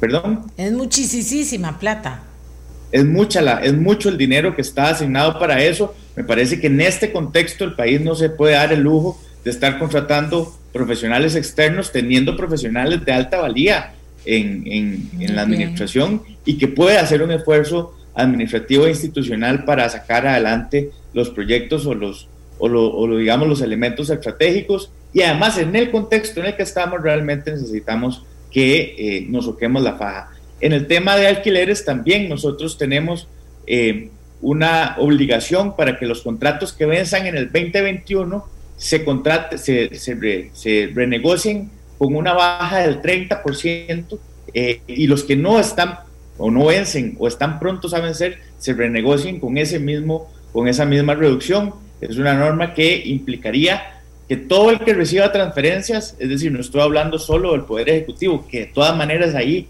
hay mucha plata, pero digamos en las otras se le daría la orientación para que eh, en ese ejercicio de que sucede hoy en, en, la economía costarricense, sucede hoy en, en, los negocios, en el sector privado, que están haciendo renegociaciones en, en los temas de alquiler, pues entonces que aquí se concrete una baja del 30%. Eso significaría mucha plata, en serio, que estamos ahí. Eh, no es un tema de poner la tijera ahí y decir, eh, diputados o compañeros voten esto porque significa un recorte por reportar. No, es la instrucción administrativa para que de forma ordenada, en el entendido de la pandemia, podamos hacer un esfuerzo en función del recorte. Y quiero además introducir un tema aquí que es fundamental de previo a lo demás, y es que desde el inicio nosotros en la fracción unidad hemos estado clarísimos que la reforma del empleo público implica eh, no solo un pendiente de la Asamblea Legislativa, sino también un ordenamiento a este tema de remuneraciones y por lo tanto es indispensable que hagamos el esfuerzo en incluir a los actuales y los futuros en esa reforma. Ese es otro tema, pero lo introduzco porque es insustancial para que podamos hacer este, en, en el próximo ejercicio presupuestario, en el 2021, presupuestos extraordinarios, ojalá ya en función de lo que haya establecido empleo público. Básicamente, doña Amelia, eso es en, el entendido de que eh, de el PAC, un poco respondiendo a la pregunta que usted dejaba planteada, se dio el tupe, por ejemplo, del año pasado votar en primer debate negativo el, el, presupuesto ordinario, simplemente porque nosotros metimos tijera y simplemente porque nosotros hicimos la tarea y en la Asamblea Legislativa estábamos dispuestos a hacer recortes que ellos se negaban y lo votaron negativo. Y fue la oposición la que votó en primer debate el, el, presupuesto eh, ordinario. Ya después se plegaron, pero realmente la responsabilidad con la que hemos manejado eh, los diferentes bancadas y, y, sobre todo en, la, en, el, en el trabajo que hemos hecho de recorte y de esfuerzo de una mejor planificación presupuestaria en la unidad nosotros estamos seguros de ello y, vamos a seguir en esa línea. Cuando usted dice en la unidad, señala que toda su fracción está apoyando esto que usted nos está diciendo. estoy seguro que sí. Eso es muy importante. A la hora de la hora también es cuestión de números, dicen. Eh, gracias a Pablo Heriberto. Muy bien. Entonces, estamos ahora frente a varias cosas. Lástima o, tal vez la podemos, nos da chance de meter el tema de empleo público que está ahí, porque eso es un gran tema que está que merece no solo el respeto, sino que quede de la mayor calidad y claridad posible para poder solucionar muchos de los problemas y significa también mucha plata, mucha plata al final y ir poniendo orden también. Doña Silvia, a esta altura, que los costarricenses vean, les ha llamado mucho la atención el enfoque del programa de hoy, eh, saber qué es lo que está pasando.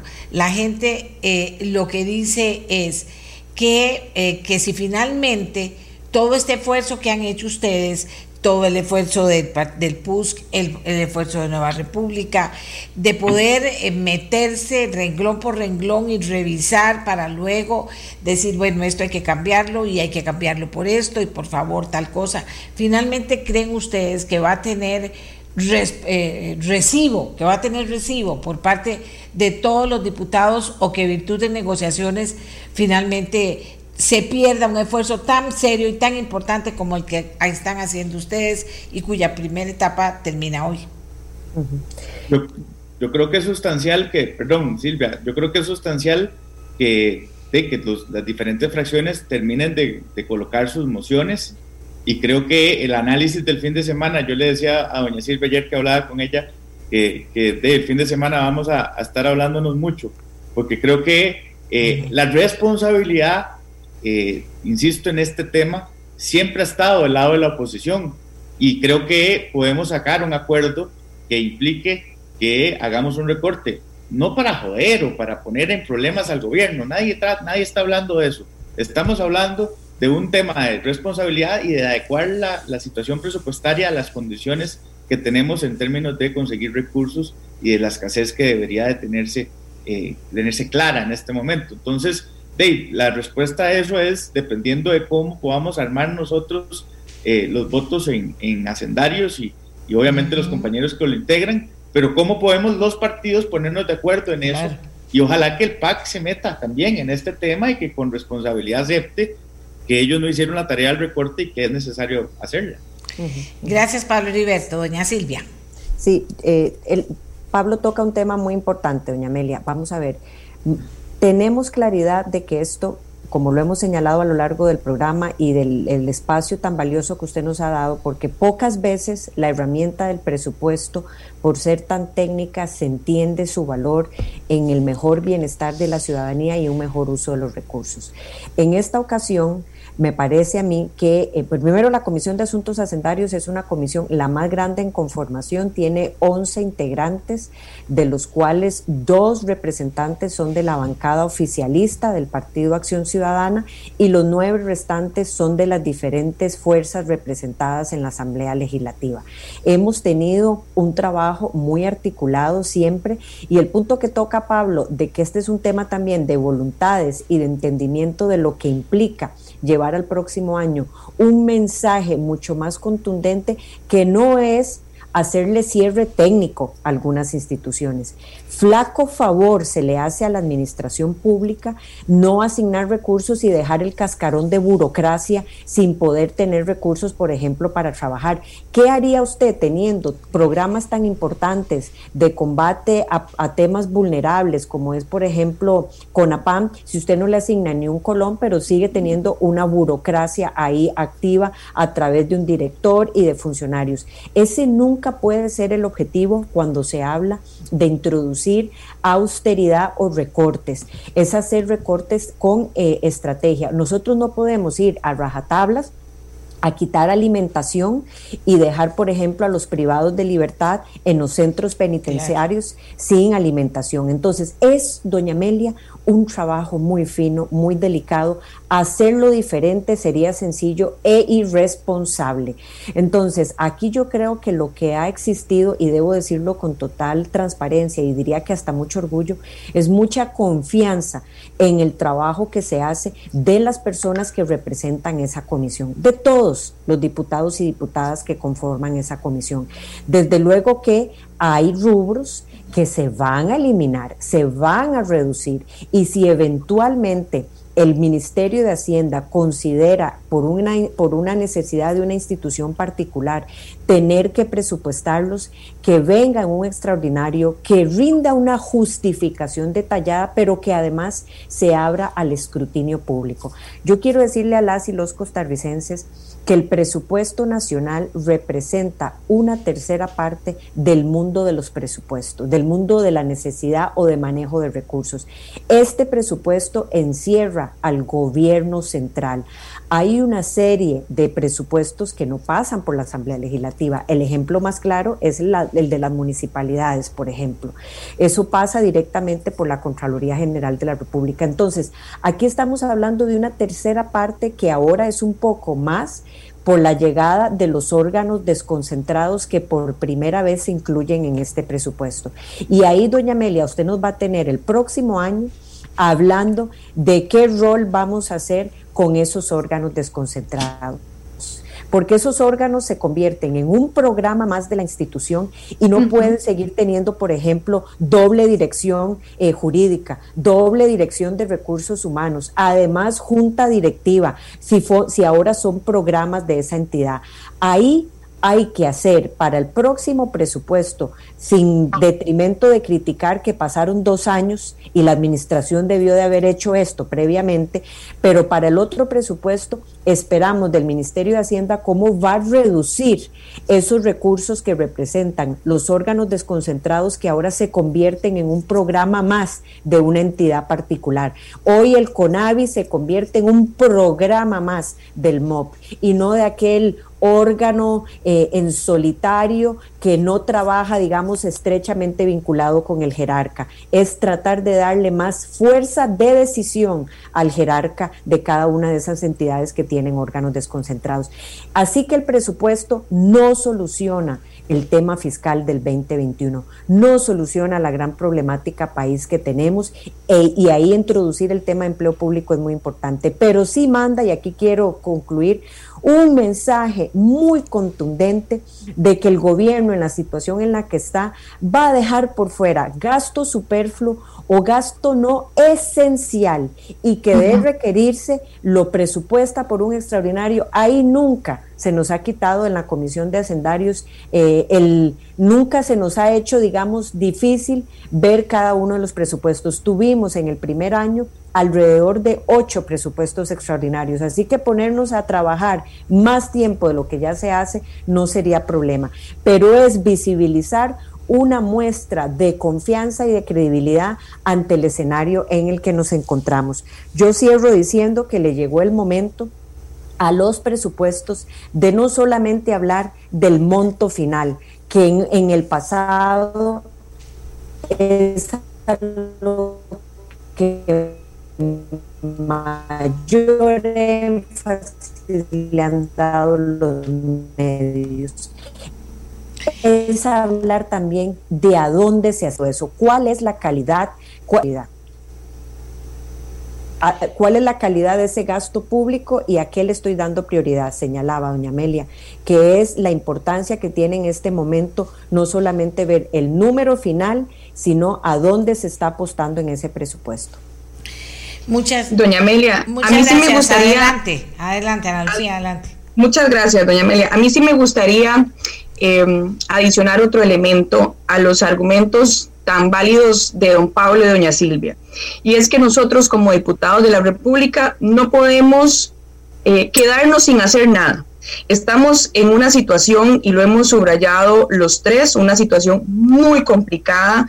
A través de sus programas y con los especialistas que usted ha llevado eh, los últimos días, ha quedado en evidencia que ya estamos en una situación catastrófica a nivel de finanzas públicas. Esto, como señala Pablo y como señala eh, también Silvia, es un elemento que adiciona, pero no son medidas estructurales. El no hacer nada sería simple y sencillamente poder eh, endosarnos una responsabilidad que no deberíamos nosotros compartir en este momento con el gobierno. A mí me parece que todos los diputados y diputadas que por lo menos conformamos esta Comisión de Asuntos Hacendarios, me parece que compartimos una realidad de las finanzas públicas que ha sido expuesta no solamente por la Contraloría, sino también por los mismos jerarcas cuando hacen requerimientos de recursos donde no los hay. Entonces, me parece que este, confluye un sentimiento de alarma por parte de todos ellos que tenemos que adicionar no solamente acciones que deberían venir efectivamente, como dice Pablo, del Ministerio de Hacienda, pero que no llegan y que no podemos cruzarnos de brazos a esperar que nada pase tenemos necesariamente que conjuntar acciones para poder hacerlo, para poder verificar precisamente que esas reducciones se materialicen en un presupuesto. El no hacer nada me parece que en estas circunstancias no eh, propicia eh, ni colabora en nada de lo que está pasando. Si el PAC eh, en algún momento no se suma a este gran esfuerzo, me parece que es una muestra inequívoca de que lamentablemente están desconociendo que estamos ante una situación muy compleja como país.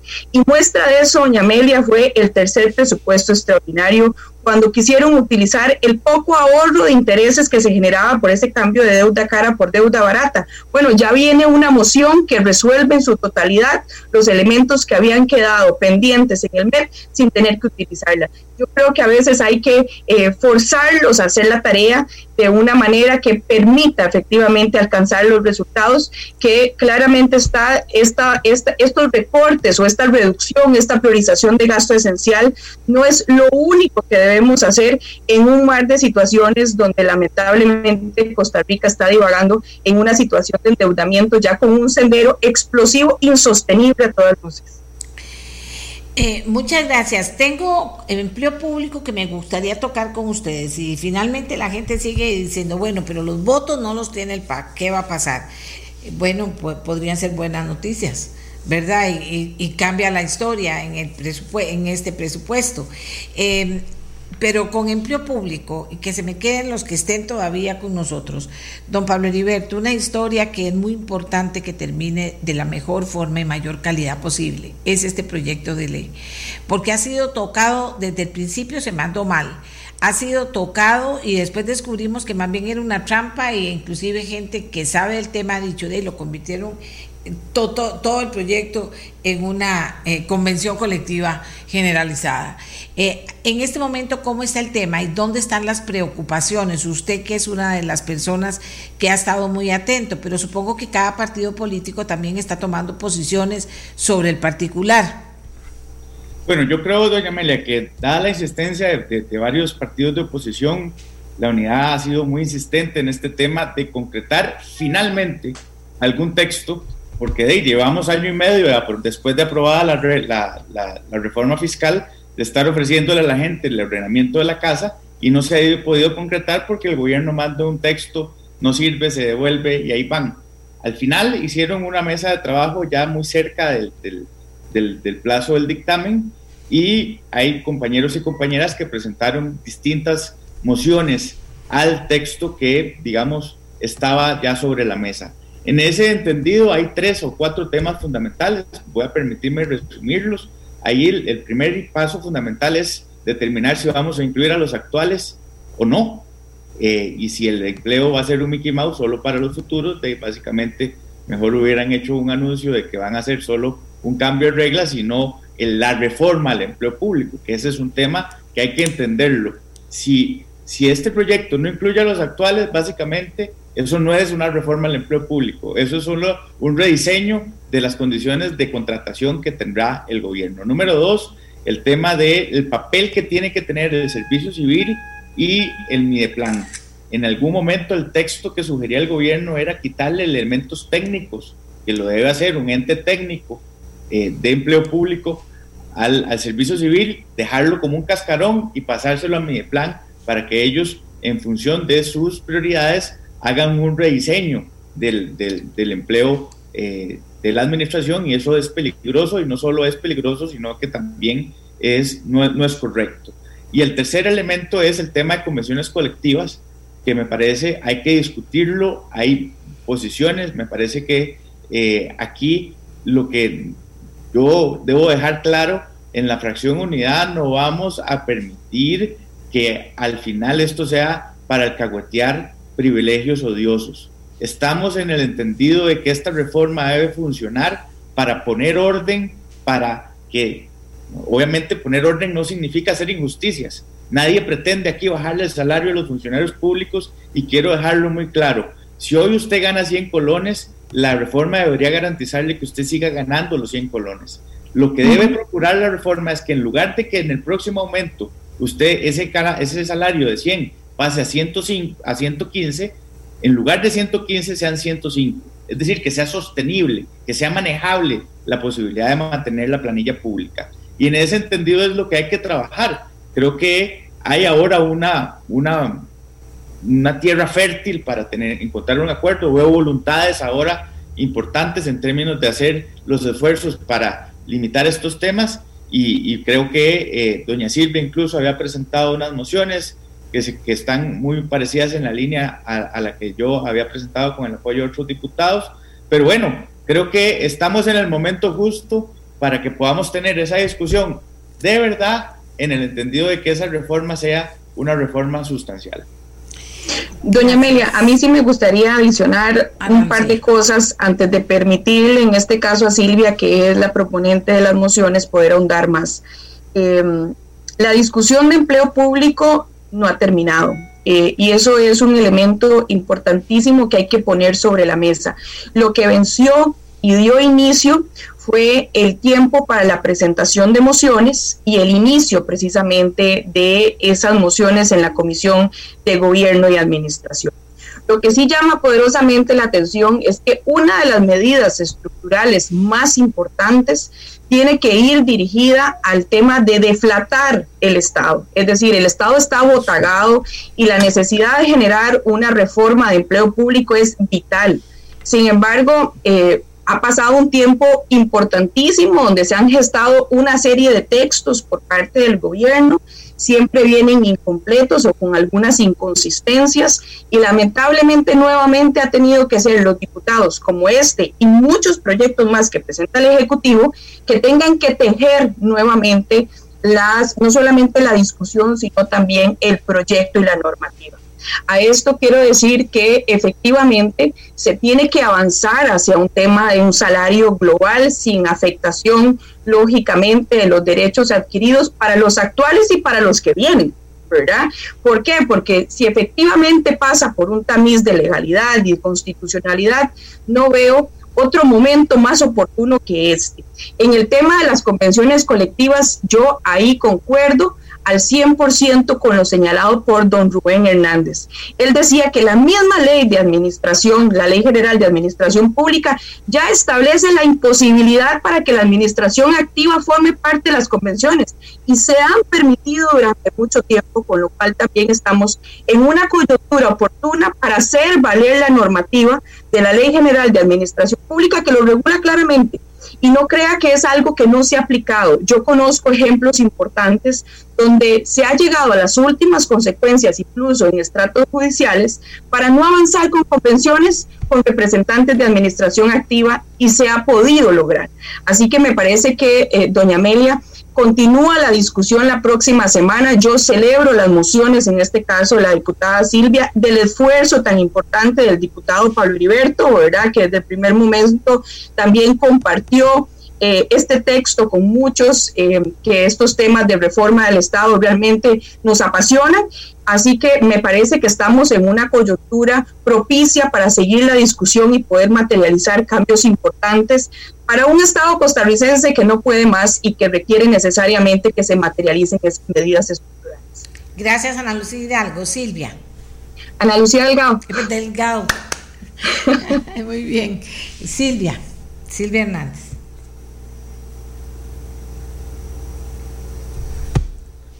Yo no sé, alguien está ponchando hoy, dura mucho, Miguel. Aquí se lo tengo que decir al aire hasta que tenga una manera. Eh, ¿Está doña Silvia o no está doña Silvia?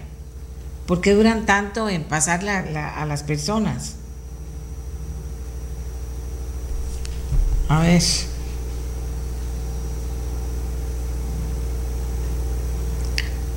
Ok creo que tenemos que revisar eso también. Bueno, ya les cuento, eh, les cuento que ya tenemos una app de lo más buena, que es para que ya yo no tenga que estarle hablando a Miguel por aquí y Miguel y Miguel escribiéndome bueno, todo eso que ustedes ven a cada rato, sino para que podamos ir mejorando, porque a veces la gente me dice, doña Amelia, pero ¿por qué no cambia eso? Eso no depende de mí, eso depende de las personas que están manejando las máquinas a esta hora.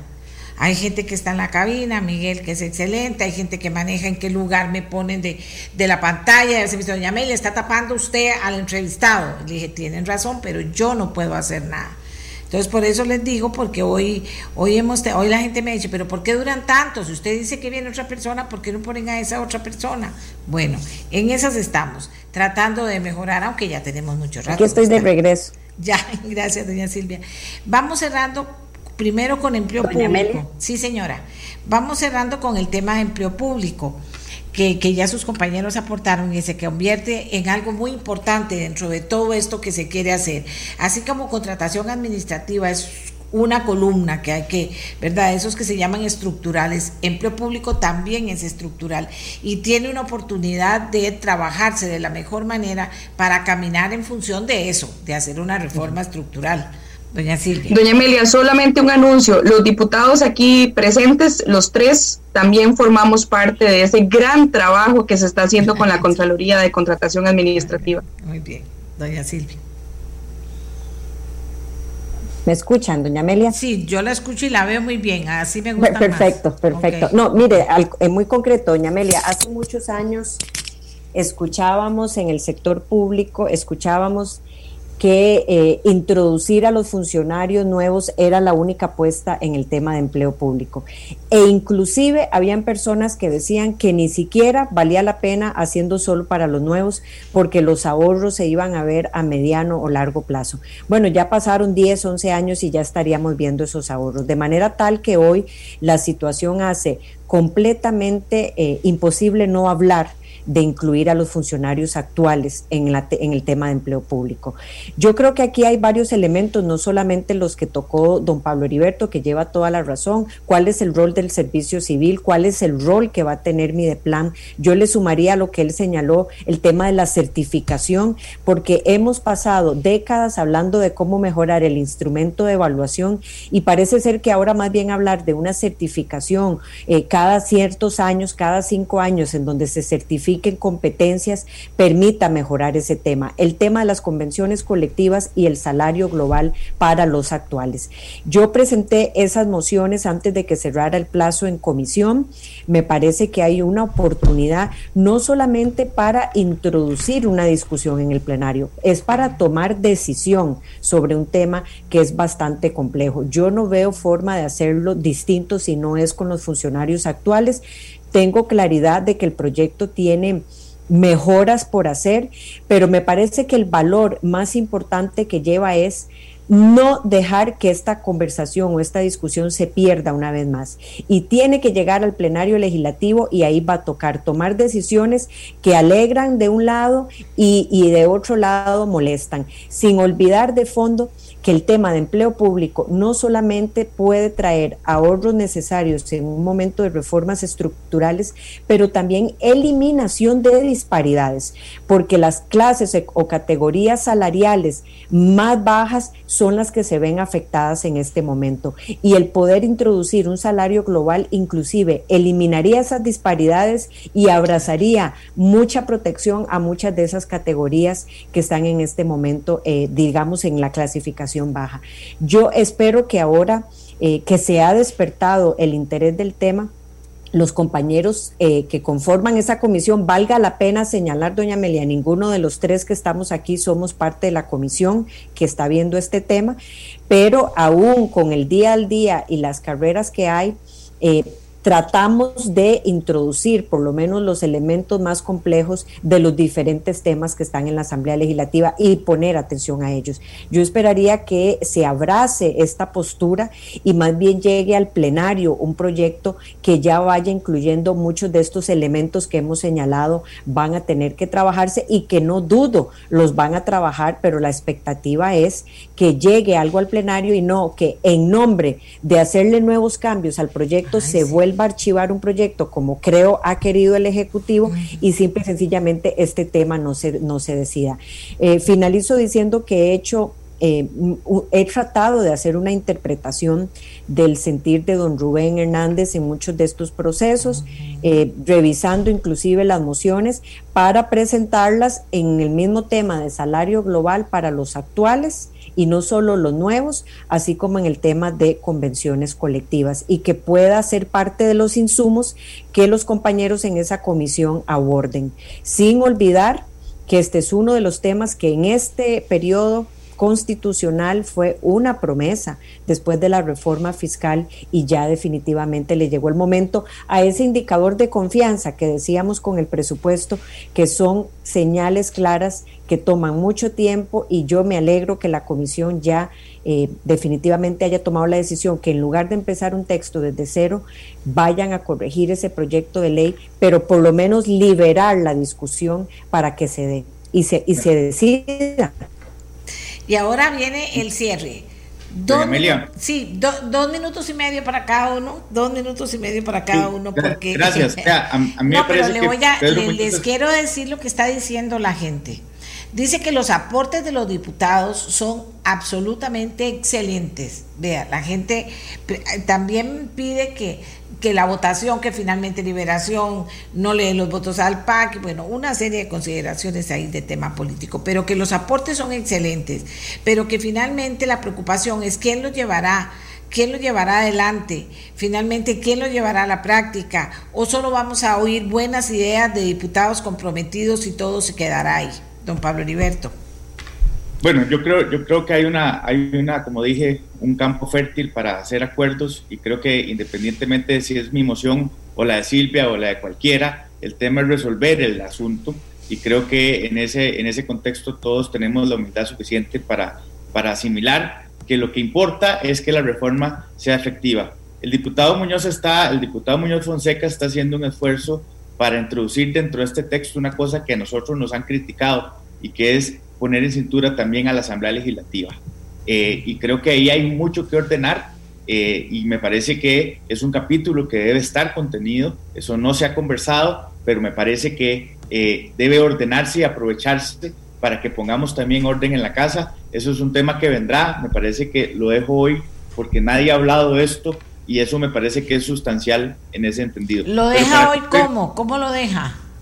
No, porque no ha estado en ningún texto, no ha estado eh, eh, realmente plasmado en blanco y negro. El diputado Muñoz Fonseca me contó que está trabajando un texto en función de ello y me parece que es un tema en el que vamos a tener que, llegar y en el que también estoy seguro debemos de tomar decisiones para que no, no, no podemos estar hablando de todo el mundo excepto eh, de, nuestro, de nuestro personal. Y eso me parece que es sustancial. Contacto al diputado Pedro Muñoz de una vez para que nos apoye cuando tenga listo el trabajo. Una buena iniciativa. Y entonces al final, doña Amelia, yo creo que aquí, eh, si bien es cierto, se venció el plazo para las mociones y no van a tener discusión, creo que habrá que tomar una decisión madura para eh, ver cuál de las mociones da un mejor, una mejor base para que en 137 podamos de nuevo hacer un esfuerzo y conciliar un texto que resuelva el tema. Yo creo que aquí ha quedado claro que hay una voluntad absoluta de que el proyecto no sea un chayote, eso que lo que llamamos en la jerga legislativa, es decir, que no hace daño ni engorda, o sea, no, pasa nada si no se aprueba. Esa es la idea. La idea es que sea un proyecto sustancial, que, que realmente eh, implique un cambio. Y bueno, eso es lo que yo pretendía cuando me metí en el tema, le pedí al diputado Peña que, que, me, que, coordináramos el trabajo y ahí a la diputada Araceli Salas también. Hemos estado coordinando desde la fracción este tema, con Pedro también, pero para realmente tener esa posición y obviamente extender la invitación a los, a los diferentes compañeros para que hagamos el esfuerzo de que esto sí realmente valga la pena. Gracias, doña Ana Lucía. Sí, yo quisiera eh, cerrar haciendo un resumen de todos los temas que hemos conversado el día de hoy. Efectivamente, Costa Rica está viviendo momentos muy complicados, no solamente que iniciaron con el tema del COVID, sino que van muchísimo más atrás. Lo que hizo el COVID fue, el COVID-19 lo que hizo fue acelerarlos y multiplicarlos de una forma exponencial. Es necesario que los diputados y las diputadas tomemos Em, riendas de las acciones que podemos como primer poder de la República para tratar de llevar soluciones importantes ante endeudamientos que probablemente van a pagar muchísimas generaciones. Estamos hablando de una deuda que va a alcanzar 38 mil millones de dólares eh, si sumamos la, deuda interna y la deuda externa, estamos condenando precisamente a los costarricenses si no generamos acciones inmediatas a un sendero explosivo de endeudamiento que va a traer no solamente inflación, sino también pobreza. Eh, vamos a replicar incluso situaciones como las vividas en los años 80. Así que me parece que el llamado a los diputados y a las diputadas es de hacer en este momento no podemos darnos el lujo de no hacer nada, todo lo contrario, tenemos que unir esfuerzos. Es claro lo que dice el diputado Pablo Heriberto, de que hay que conjuntar voluntades que permitan materializar acuerdos y consensos en una asamblea legislativa, que me parece que la gran parte de los diputados y diputadas, por no decir todos, estamos tratando de sacar adelante aquellos temas que han quedado pendientes y rezagados por muchísimos años, muchísimas legislaturas. Vemos no solamente estas acciones que se concretan en un presupuesto nacional, vemos también el tema que avanza en reforma del Estado, que también es una comisión que preside don Pablo Heriberto, vemos también el tema de empleo público en la comisión de administración, vemos eh, después de un esfuerzo extraordinario de más de un año con la Contraloría, ve casi materializada ya una nueva ley de contratación pública que con un único régimen pueda abrazar a todas las instituciones y que podamos alcanzar incluso rendimientos del 1.55 del Producto Interno Bruto. Así que me parece que este, somos los llamados, los diputados, a no cruzarnos de brazos, sino todo lo contrario, materializar acuerdos y consensos. Y para eso necesita que confluya muchísimo diálogo, muchísima comunicación entre las diferentes fracciones que creemos de que efectivamente podemos sumar a la solución en una coyuntura económica, social, sanitaria y de finanzas públicas que realmente es alarmante para la Costa Rica que va a entrar precisamente al bicentenario. Gracias, Ana Lucía. Eh, doña Silvia, cerramos con usted el tema de hoy. Sí, doña Amelia. Vamos a ver, nosotros creemos que el gobierno no puede ser como un surfo que está pretendiendo llegar a la playa, entiendas el 8 de mayo, antes de que le reviente la ola. Y muchas de estos eh, esfuerzos que se están haciendo el día de hoy a quienes le han eh, preguntado a usted de forma insistente cómo se aseguran que se van a lograr. Desde la Comisión de Asuntos Hacendarios rechazamos, rechazamos no parcialmente, completamente el segundo presupuesto extraordinario.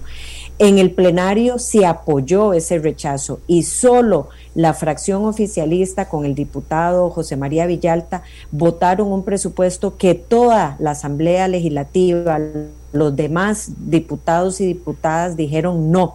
¿Por qué? Porque ese presupuesto le faltaba información, no hacía ahorros, no había incluido eh, las rebajas o las, la caída de los ingresos y además el gobierno tenía pendiente de entregar informes ante la Contraloría en el tema del bono proteger.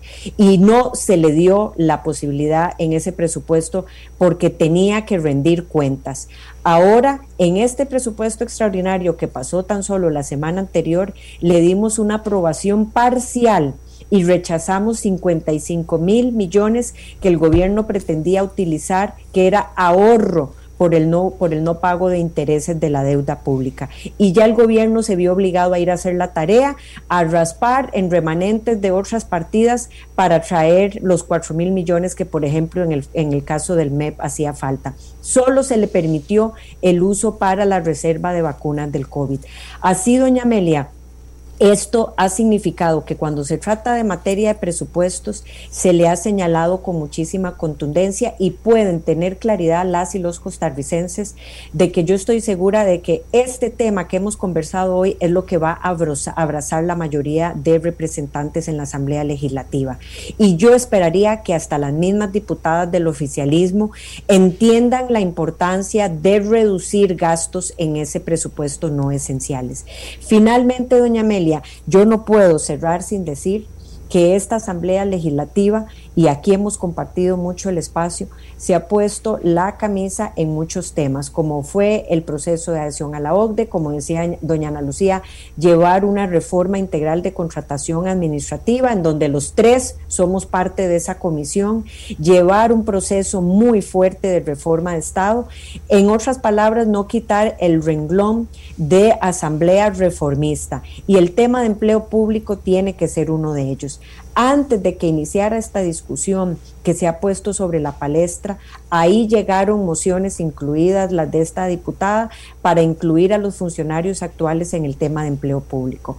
La comisión estará próxima a revisar esas mociones y yo no dudo de que van a abrazar una idea que no solamente es urgente, es necesaria para poder llevar al plenario legislativo un proyecto lo más armonizado posible para la discusión que va a venir en materia de empleo público. Y aquí estaremos rindiendo cuentas eh, en otros momentos sobre este tema. Solo decirle que el día lunes tendremos la posibilidad de ver estas mociones en hacendarios y el martes para el presupuesto 2021 es el plazo final, como ya lo hemos señalado, de dictaminarlo en la comisión. Y a partir de eso podremos venir a rendir otra vez cuentas de qué sucedió sobre esta conversación tan amplia que se le ha dado hoy a los costarricenses y poner en justa dimensión el valor que tiene la herramienta del presupuesto nacional y el rol que tiene como confianza, mecanismo de confianza en la reducción de gastos que el propio Ministerio de Hacienda debería de estar abrazando y debería de estarse acercando con las mociones que más bien pretende que todos los diputados y diputadas abracen después de un estudio mayor de haber peinado ese presupuesto y traer recortes mucho más significativos en aquello no esencial, porque no se trata de ir a recortar capital, ir a quitarle recursos a vivienda o ir a quitarle recursos de los pocos programas sociales. Ya lo dijimos, doña Amelia, del 100% de ese presupuesto, solo el 5% es inversión de capital. Ahí no es donde hay que ir a poner el énfasis, es en otro tipo de partidas superfluas. Lógico. Muchísimas gracias Ana Lucía Delgado, a eh, don Pablo Heriberto Abarca, a Silvia Hernández, porque ha sido un excelente aporte. Jonathan eh, tuvo que retirarse, pero a todos yo creo que la gente lo ha recibido muy bien, que es lo que importa, no cómo lo recibo yo, sino cómo lo recibe la gente.